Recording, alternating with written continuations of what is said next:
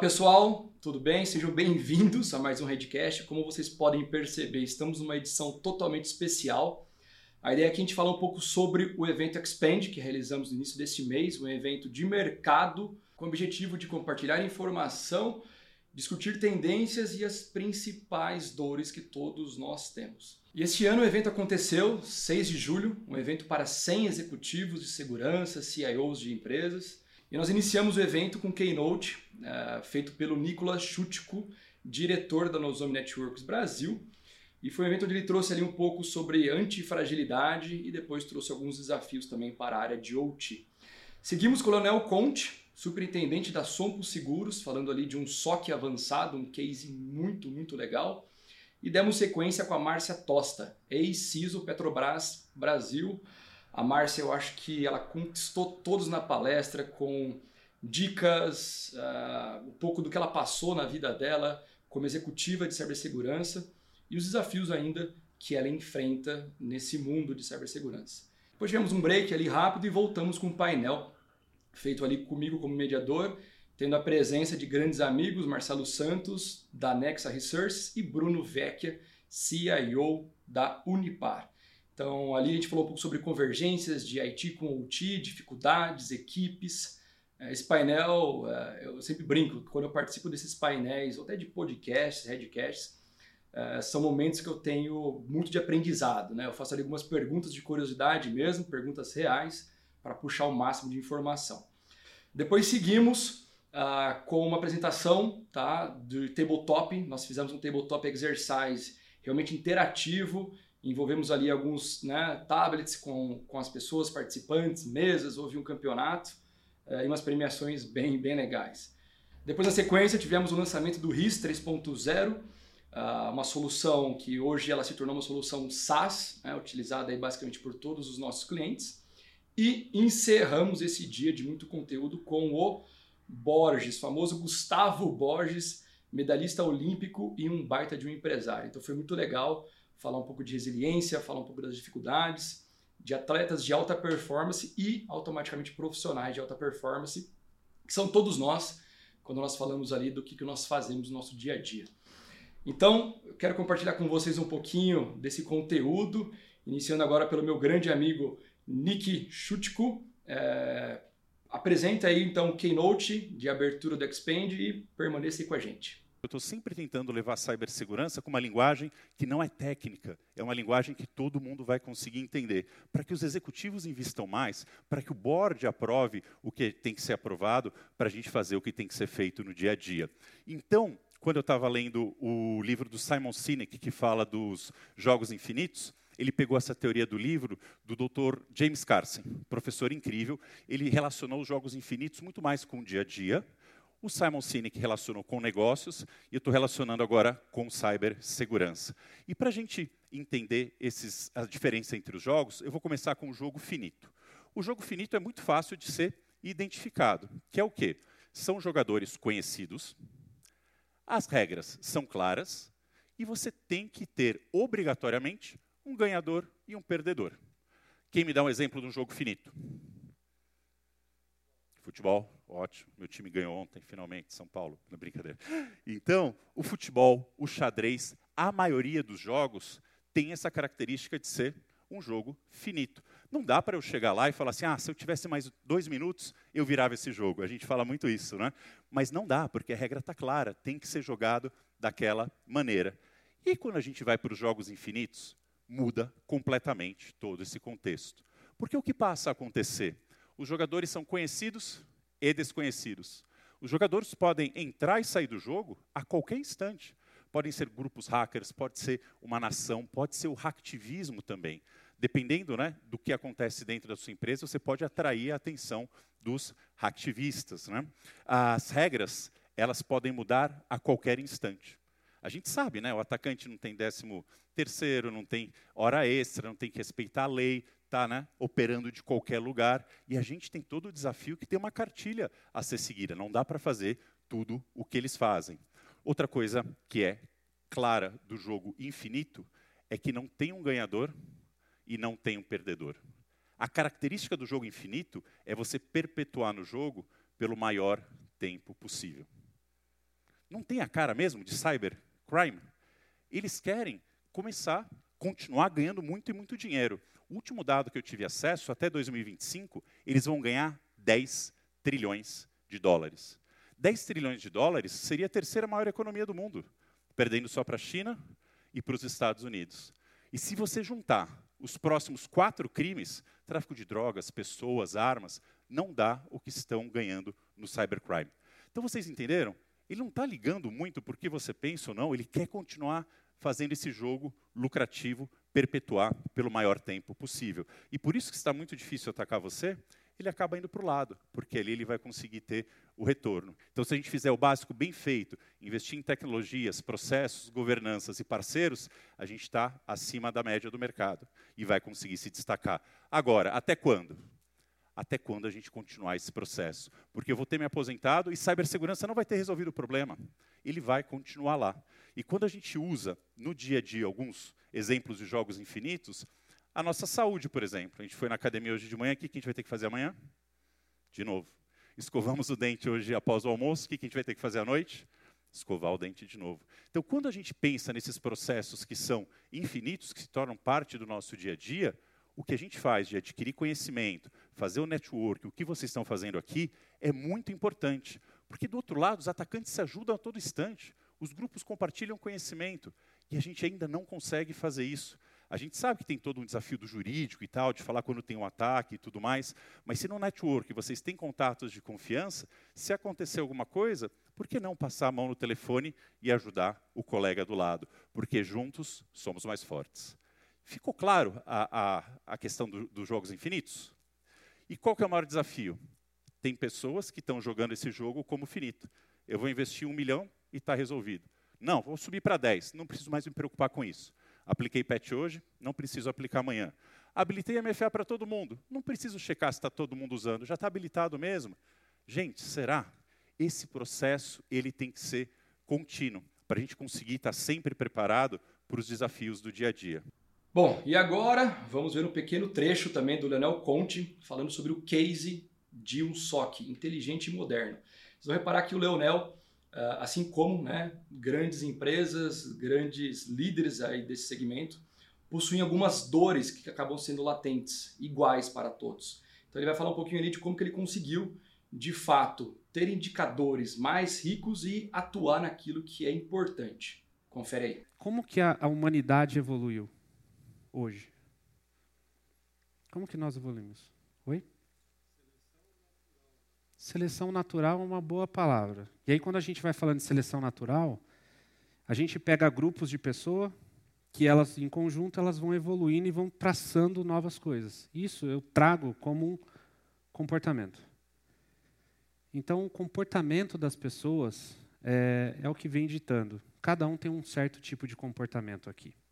É, a gente pode ter aqui no meio pessoas que sabem fazer é, são de Red Team, Blue Team, são gestores, cada um tem um tipo de conhecimento aqui. Que se a gente juntar todo mundo aqui, acho que a gente invade a NASA. né?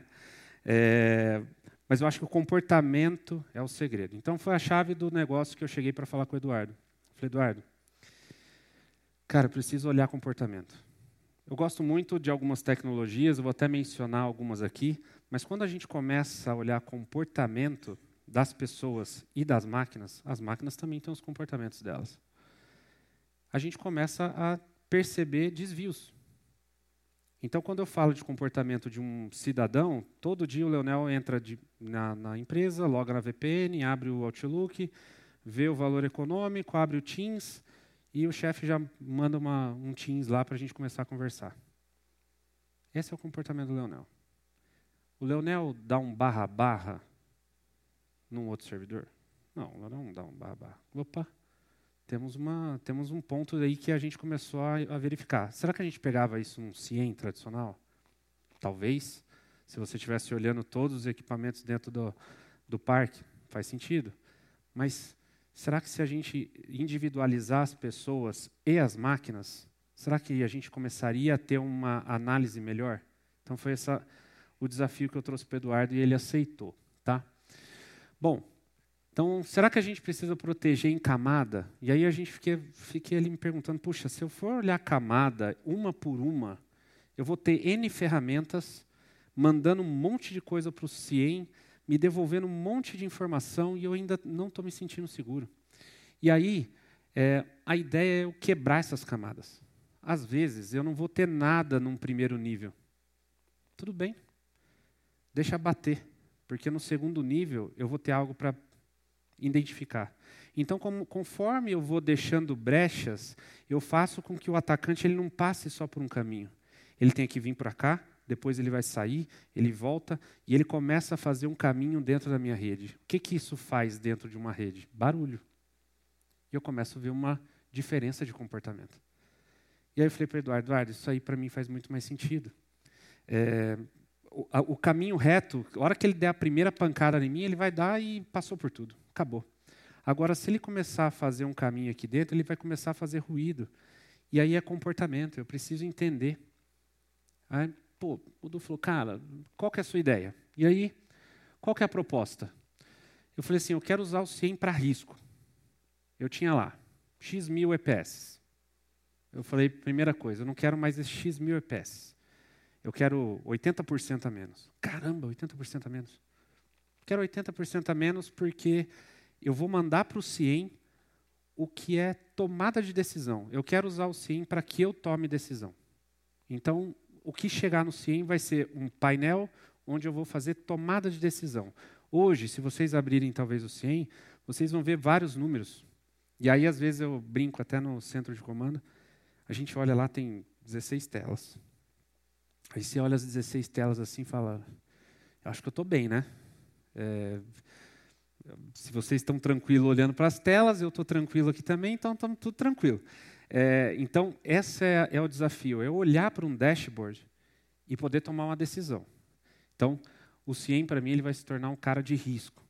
E aí, qual foi a ideia? Eu quero obter uma ferramenta que detecta o comportamento. E aí a gente foi lá para o Dark 3. O Eduardo falou assim, Leonel, vamos junto. Então, a ideia é a gente utilizar o Dark Trace dentro da solução, mas para quem aqui, acho que todo mundo já passou, já fez alguma cotação com Dark Trace, ela é muito cara. Só que, de novo, será que eu preciso olhar um espectro inteiro? Eu tenho que olhar aquilo que é importante para a companhia. Então, eu diminui meu espectro e falei assim, ó, vou olhar isso. Isso aqui é importante para mim. É isso aqui que eu tenho que estar preparado para a hora que eu sofrer um ataque, falar assim: bom, eu vou conseguir responder mais rápido, vou conseguir isolar e responder. E aí entra o meu papel de resposta a incidente. Porque eu não estou falando que eu não vou ser atacado tratando comportamento. Veja bem, em nenhum momento eu vou falar assim: não, agora bala de prata. Não. É, que eu só quero estar muito mais preparado para a hora que acontecer um ataque. Eu conseguir isolar e responder mais rápido. Tá? É, eu quero ajustar a detecção de comportamento em máquina em conjunto com o CrowdStrike. Então, ou seja, o Dark Trace ele funciona no ambiente de server para mim e o CrowdStrike funciona no ambiente de perímetro de usuário. Eu começo a entender um pouco mais do comportamento. Eu começo a ter um score. Eu começo a ver que o Leonel ele tem um certo comportamento, então o nível dele está mais baixo, o score dele é menor. Agora, quando alguém começa a fazer algo diferente, ele começa a fazer ruído talvez não seja nem a pessoa, seja algo que está acontecendo no equipamento, então eu começo a entender comportamento dentro da companhia. Leva tempo, tá? Não é coloca a ferramenta e amanhã você tem o um comportamento de todos. E complementando essa visão do Leonel, a Márcia Tosta traz também a visão dela relacionada da falsa sensação de segurança do altos executivos nessas empresas. Então, é uma palestra muito, muito interessante e acompanhe os próximos minutos.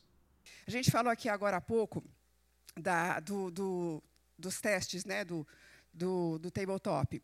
Eu cheguei a fazer um tabletop porque realmente chega no momento que você está tão cansado de ficar pregando no deserto, você fala, tá legal, vamos fazer, vamos materializar isso para os caras. Tabletop. Pegamos o presidente, pegamos diretores, pegamos os caras das unidades, vamos fazer uma simulação de um ataque.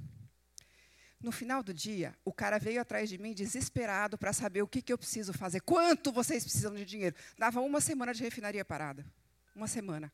Agora, o tempo que leva para desligar tudo, depois para subir tudo, você entendeu o que, eu estou falando agora? É disso que a gente está falando. Então, é uma super ferramenta para a gente poder materializar para o board qual que é real impacto. Ele não vai entender se a gente falar, ah, vai parar. Ele vai entender se ele falar, ó, oh, você vai ter que ficar desligado. Bom, eles querem a sensação de segurança. Né? Eles querem que você chegue para ele e fale assim, olha, estamos seguros. O que é segurança? Né?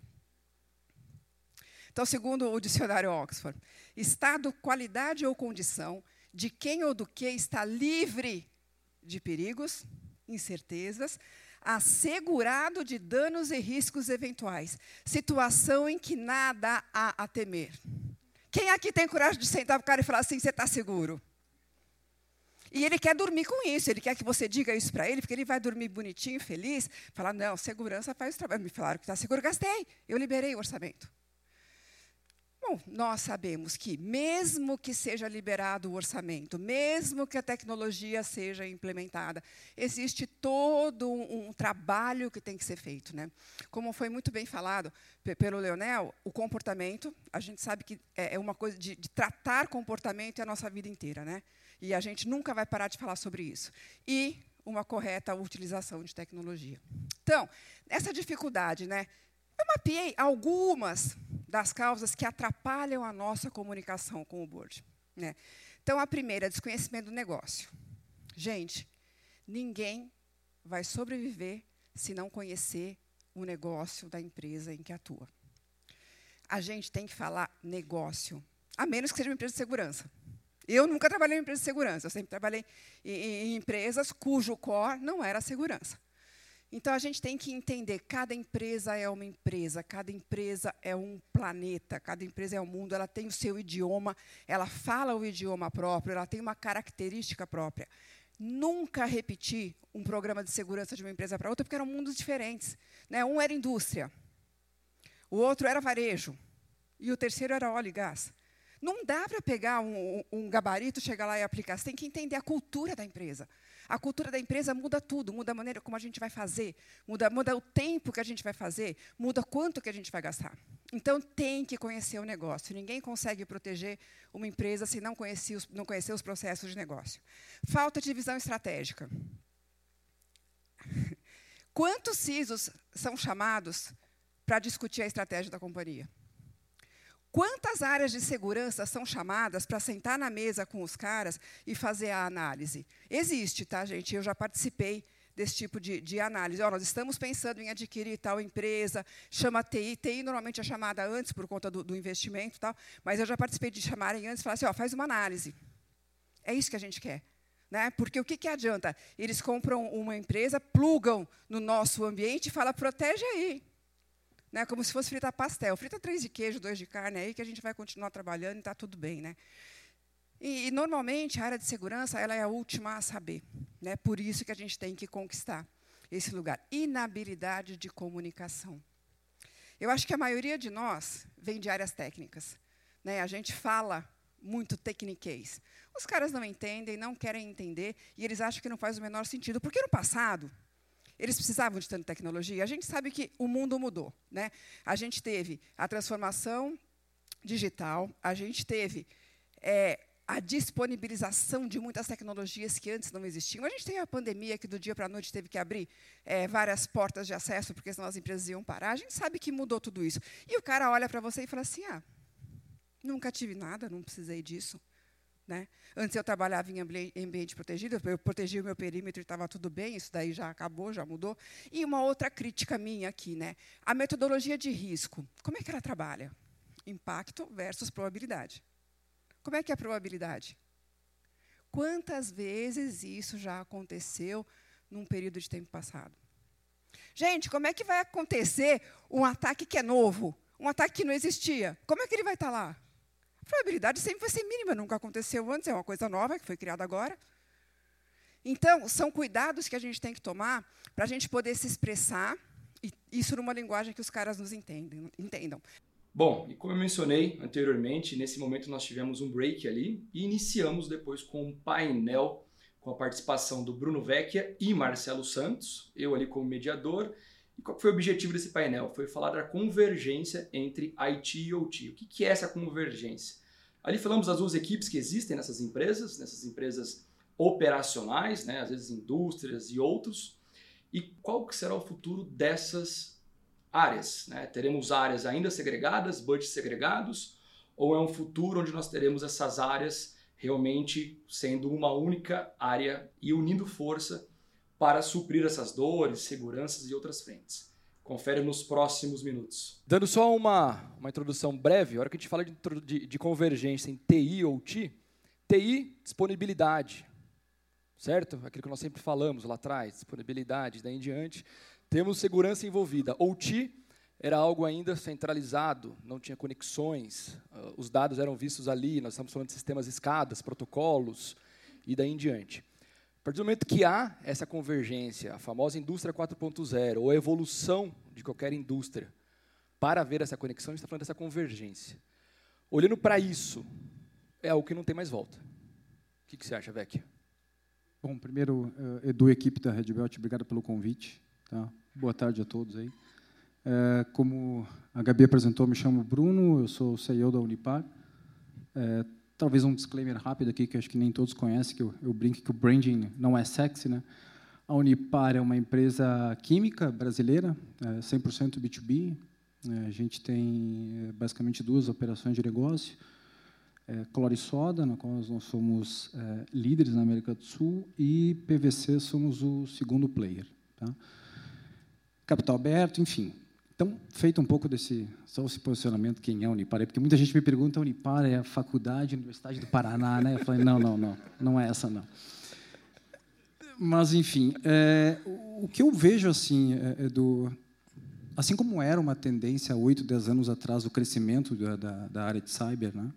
E, e, hoje a área de cyber tornou uma realidade no mundo global, né? E das empresas corporativas também. É, hoje quem faz o orçamento de TI sabe o quanto que cyber machuca no, né, no orçamento como protagonista é, e é difícil convencer conselhos. Assim como também a área de cyber é, hoje faz parte de reuniões de conselho de companhias e que não era uma realidade do passado. Assim como o cyber hoje já é uma realidade que faz pauta de reuniões de boarding, essa convergência de áreas entre uh, IT e OT, eu entendo que é uma tendência que vai ocorrer no futuro. Tá? Eu não vejo, pelo menos, uma realidade hoje, a integração ser uma única área eh, de cyber uh, englobando IT e OT. Na grande maioria das empresas são áreas distintas. O que eu vejo, e é uma realidade para a gente também, é uma troca de experiência entre os recursos né? Porque afinal de contas o CNPJ, o brand é o mesmo, né? Então, se o seu canal de OT, vamos chamar assim, de IT, é mais ou menos frágil, o importante é que se a empresa sofrer algum ataque, é o CNPJ que vai ser impactado. Então, o que eu vejo hoje como realidade é isso, sabe? É cada vez mais ter essa sinergia entre as áreas, mas não vejo ainda uma realidade hoje de ter uma única área entre IT e OT. Tá? Maravilha. Marcelão, se apresenta para o pessoal também. Obrigado por ter vindo também, por ter aceito o convite. Obrigado, Eduardo, pelo convite. Meu nome é Marcelo Santos, sou CIO da Nexa Resources. Eu lidero as áreas de IT, automação industrial, é, business innovation e também a área de cyber está debaixo dessa é, estrutura. É, a Nexa, para quem não conhece, é uma mineradora de zinco, a quinta maior mineradora de zinco do mundo e é uma empresa controlada pelo grupo Votorantim. A gente também tem capital aberto, capital aberto em Nova York. É, essa é uma excelente pergunta. Assim, a Nexa tomou a decisão, há dois anos atrás, de fazer a fusão completa das áreas de IT e OT. E o motivo pelo qual a gente tomou essa decisão foi de que a gente entendeu que, dentro da nossa indústria, para o nosso negócio, o diferencial competitivo é o acesso a a, área que vai ser minerada, né, a questão geológica, e também você ter uma capacidade superior de operar aquela área para que efetivamente você consiga aumentar o ROI daquele projeto, daquele ativo, maximizar o retorno sobre aquele ativo. E hoje não, não há dúvida né, que para a gente, a gente entende que a aplicação de AI, de outras tecnologias de IT no mundo de OT é o que vai fazer com que essas empresas tanto de mineração, acredito também agronegócio, óleo e gás e energia, que essas empresas vão conseguir operar de forma mais eficiente. Então, tomamos essa decisão e a gente entende que para o mercado de, de mineração isso vai ser uma realidade. E, meu ponto de vista pessoal, isso vai acabar se espalhando para as demais indústrias. Bom, imagina um dia com todas essas pessoas maravilhosas, esse time compartilhando informação. E o mais legal, né? A hora que eu falei ali do tabletop interativo, nós tivemos não só no tabletop a interação do público. Todas as palestras, pessoas fazendo perguntas, contando de casos. Eh, e aí a gente sentiu que de fato atingimos o grande objetivo de compartilhar conteúdo. Eh, e aí, encerrando esse dia, né, realmente um dia maravilhoso, um dia que todos nós ficamos ali satisfeitos com o que vimos e felizes de fato. Uh, acompanhe então a palestra de encerramento do Gustavo Borges, medalhista olímpico e empresário também com as mesmas dores, onde ele faz ali algumas comparações entre um atleta de alta performance e grandes executivos, empresários e profissionais como um todo. Aqui você tem uma foto que é o finish, né, uma foto finish, que é a foto do final da prova, né, de baixo para cima, dos 100 metros na borboleta em 2008 nas Olimpíadas. Né, 2008. Alguém lembra de ter acompanhado a Olimpíada de 2008? É, gente, teve Olimpíada 2008, tudo bem? Ok. Então teve Olimpíada. Não, a foto definiu, o placar definiu, a, fo a foto comprovou.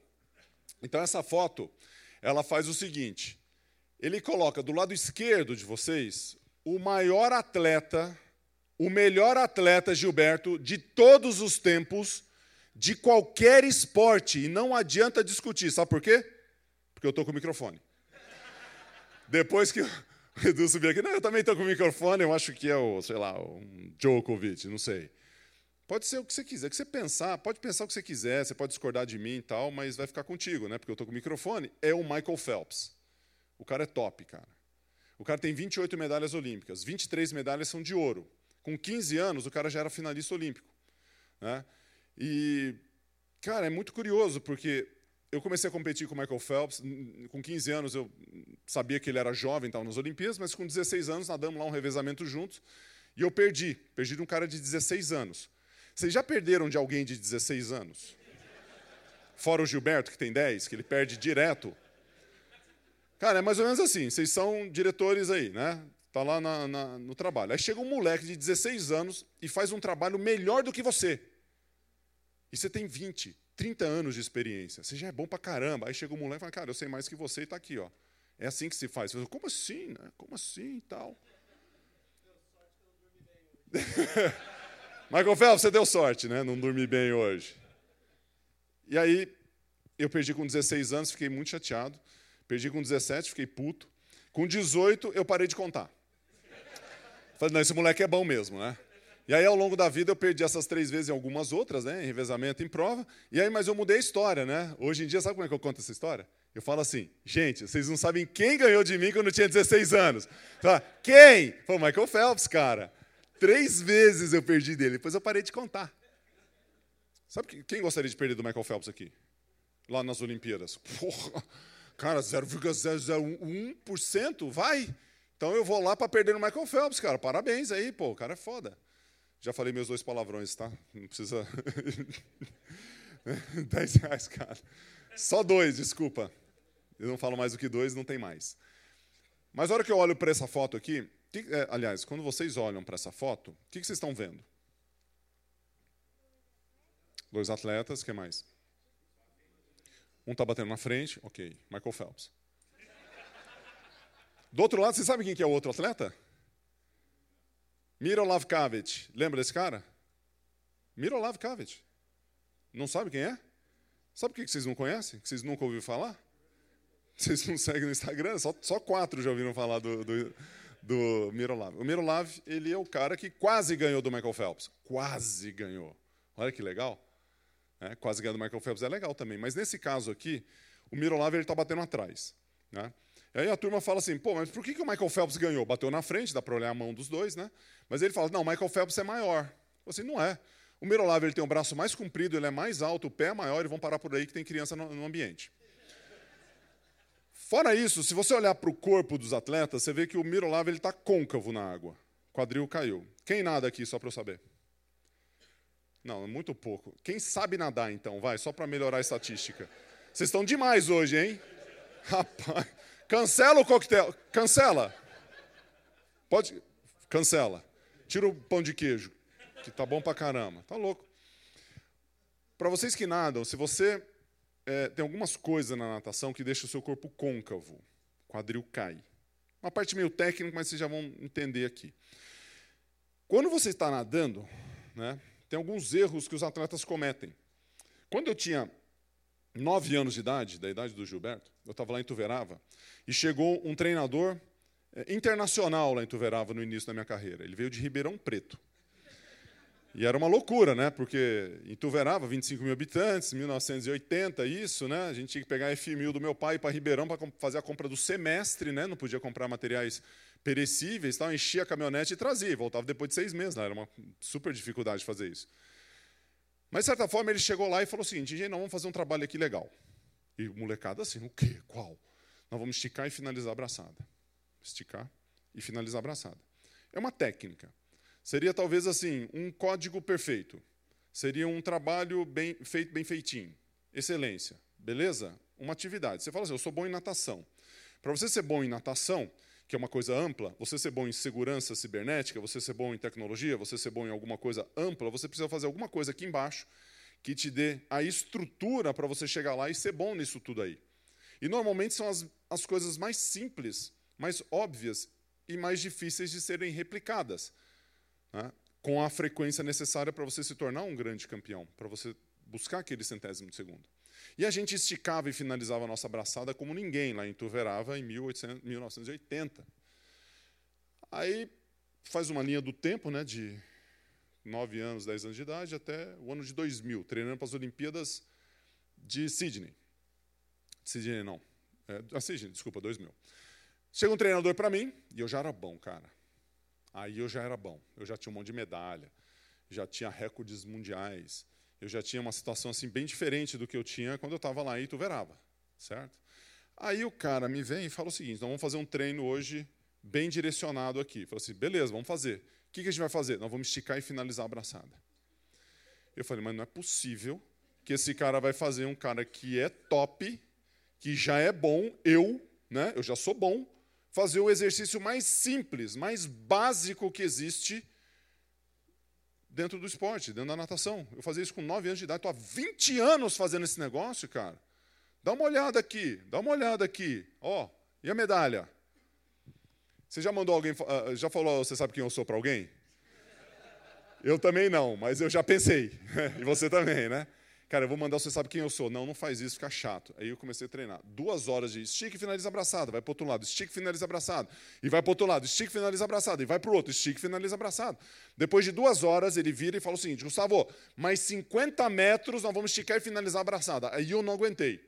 Aí eu virei para ele e falei assim: cara, você já está duas horas falando isso na minha orelha, eu já entendi. E ele pergunta: então por que você não faz? Chupa essa manga, né? Você está pensando, é, chupa essa manga. Cara, quantas vezes você faz uma coisa que é repetida, repetidas vezes, que você precisa fazer todo dia, né? que é um, ou, ou pode ser um hábito, uma coisa assim, reflexiva, escovar o dente. Ah, depois da carne. Não, mas eu escovo todo dia, escovo, escovo errado. Você sabe escovar, você faz todos os dias, mas faz errado. No trabalho, qual é aquela atividade que você repete, que você faz, que você faz, que você faz, e de repente você faz assim, não tão bem. Putz, é ali que tem um, que tem um problema. Isso aqui não é esticar a abraçada, isso é. Isso não é, isso é. É uma coisa técnica no esporte. Se eu fizer, eu sei fazer, e eu venho fazendo isso durante toda a história da minha vida, no, na hora H, na hora que eu estou na piscina olímpica, na hora que eu estou na competição, se eu não esticar, não finalizar a abraçada e não nadar até o final, eu perco, eu chego em segundo, eu chego em terceiro, eu não classifico, eu não vou para as Olimpíadas. Faz sentido isso? O último resultado que eu tive foi 12 nas Olimpíadas de 2004. Minha última prova como profissional. O último exercício que eu fiz antes de competir, o que você acha que foi? Esticar e finalizar a porcaria dessa abraçada. Isso acompanhou ao longo da minha vida inteira. E eu tive que fazer isso com 31 anos de idade, na véspera de fazer meu último resultado como profissional. Já sabia fazer isso. Fazia muito bem, mas isso fica na mente, fica na mente. O maior erro, o maior erro que um atleta profissional das Olimpíadas, dos Jogos Olímpicos, faça relação com o seu trabalho. O maior erro que um atleta profissional nas Olimpíadas ele pode cometer nos Jogos Olímpicos, numa final olímpica, é não nadar até o final. O maior erro é o erro mais básico que existe no esporte. E ele comete lá. E para provar isso para vocês, eu trouxe essa foto, que é exatamente o que o atleta da direita está fazendo. Ele parou de nadar antes de finalizar a prova, por uma fração de segundos. Um centésimo de segundo. E foi a diferença que ele perde do Michael Phelps. O que, que ele fez de errado? Ele respirou na hora errada. Ele não finalizou a abraçada, ele deslizou no final da prova. Você levanta a cabeça para respirar, está vendo as bolhas que estão ali? O quadril cai, fica côncavo na água, ele perde a amplitude da abraçada e ele chega em segundo. Então pense nisso, né? A gente fazer as coisas que a gente sabe fazer, fazer bem as coisas, fazer a construção no nosso dia a dia, no nosso trabalho, para quando a gente estiver nesse, nesse momento, né, nesse grande momento de resolução olímpica, a gente nadar até o final. A gente esticar e finalizar a nossa abraçada. Tudo bem que eu estou trazendo uma reflexão do meu esporte, mas pensa no que acontece no dia a dia de vocês. Fiquei imaginando isso e participando do exercício ali, falei assim, cara, olha isso, meu. olha o que a gente passa no nosso dia a dia, coisas que a gente sabe. Né? E quanto mais a gente treina, quanto mais a gente faz, quanto mais a gente repete, quanto mais a gente corrige, mais a gente se prepara. Baita palestra, né? Bom, espero que tenham gostado. Obrigado por terem ficado até aqui. Tenho certeza que nós conseguimos atingir o objetivo de trazermos cases de sucesso, trazermos profissionais de alta performance, trazermos executivos e de fato discutirmos assuntos relevantes. Conto com vocês, até o próximo episódio e também nos vemos no Expand 2024. Um grande abraço.